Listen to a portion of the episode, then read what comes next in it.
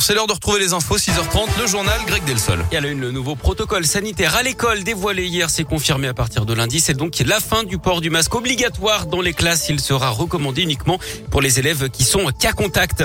Ivre, un élève tout juste majeur, saute par la fenêtre de son internat. Ça s'est passé mercredi soir à Tarare. D'après le progrès, le jeune garçon a fait une chute de 4 mètres. Il n'est que légèrement blessé et pourra reprendre les cours lundi. Les douaniers de la région en grève. Hier, ils ont manifesté à Lyon devant le siège interrégional des douanes. Ils proteste contre le transfert des missions fiscales au service des impôts, une perte de 700 emplois à terme selon un syndicaliste cité par le Progrès. Des lauriers pour les HCL de Lyon. Le magazine américain Newsweek a dressé son palmarès des 250 meilleurs hôpitaux du monde.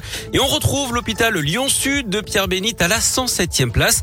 L'hôpital neurologique Louis Pradel arrive en 139e position. Edouard Herriot figure également dans ce classement. Il se situe entre la 150 et la 250e place. Au niveau des pays, la France est quatrième hein, les États-Unis, l'Allemagne et l'Italie.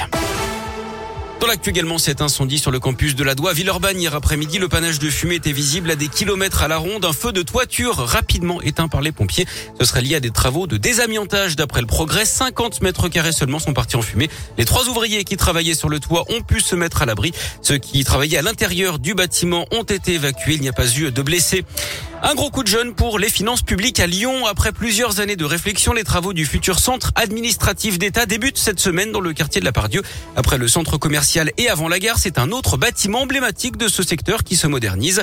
Deux bâtiments plus précisément qui seront construits d'ici 2026 sur une surface totale de 30 000 mètres carrés. C'est l'équivalent de six terrains de foot. Une centaine de millions d'euros ont été investis. Jacques Banderier est le directeur départemental des territoires du Rhône. L'objectif, c'est d'avoir des espaces de bureaux qui soient aux normes actuelle, c'est-à-dire haute qualité environnementale, un bâtiment à énergie euh, positive et bas carbone, et puis également d'avoir euh, des matériaux biosourcés. Il y a 50% des matériaux qui viendront et qui seront produits, fabriqués en France. On aura un jardin euh, qui fera à peu près 1600 mètres carrés, et également avec des espaces de terrasse accessibles pour les agents, des espaces de respiration. Des logements, des commerces et des bureaux compléteront le projet XXL. Une centaine d'entreprises locales vont participer à ces travaux d'envergure. Vous retrouvez plus d'infos sur radioscoop.com. L'actu sport à Lyon, c'est le basket et le, cette mauvaise soirée hein, pour le club de Lasvel. Les garçons ont perdu en Euroleague 72 à 69 face au basque de Vitoria. Les filles ont également été vaincues en Eurocoupe, défaite 77 à 64 en quart de finale aller contre les, les Turcs de Mersin. En foot, soirée mitigée hein, hier pour les clubs français en Coupe d'Europe. Alors Monaco et Rennes ont été battus euh, respectivement à Braga et à Leicester sur le score de 2 à 0. En Ligue Europa Conférence, en revanche, Marseille a emporté 2-1 face au FC Bâle.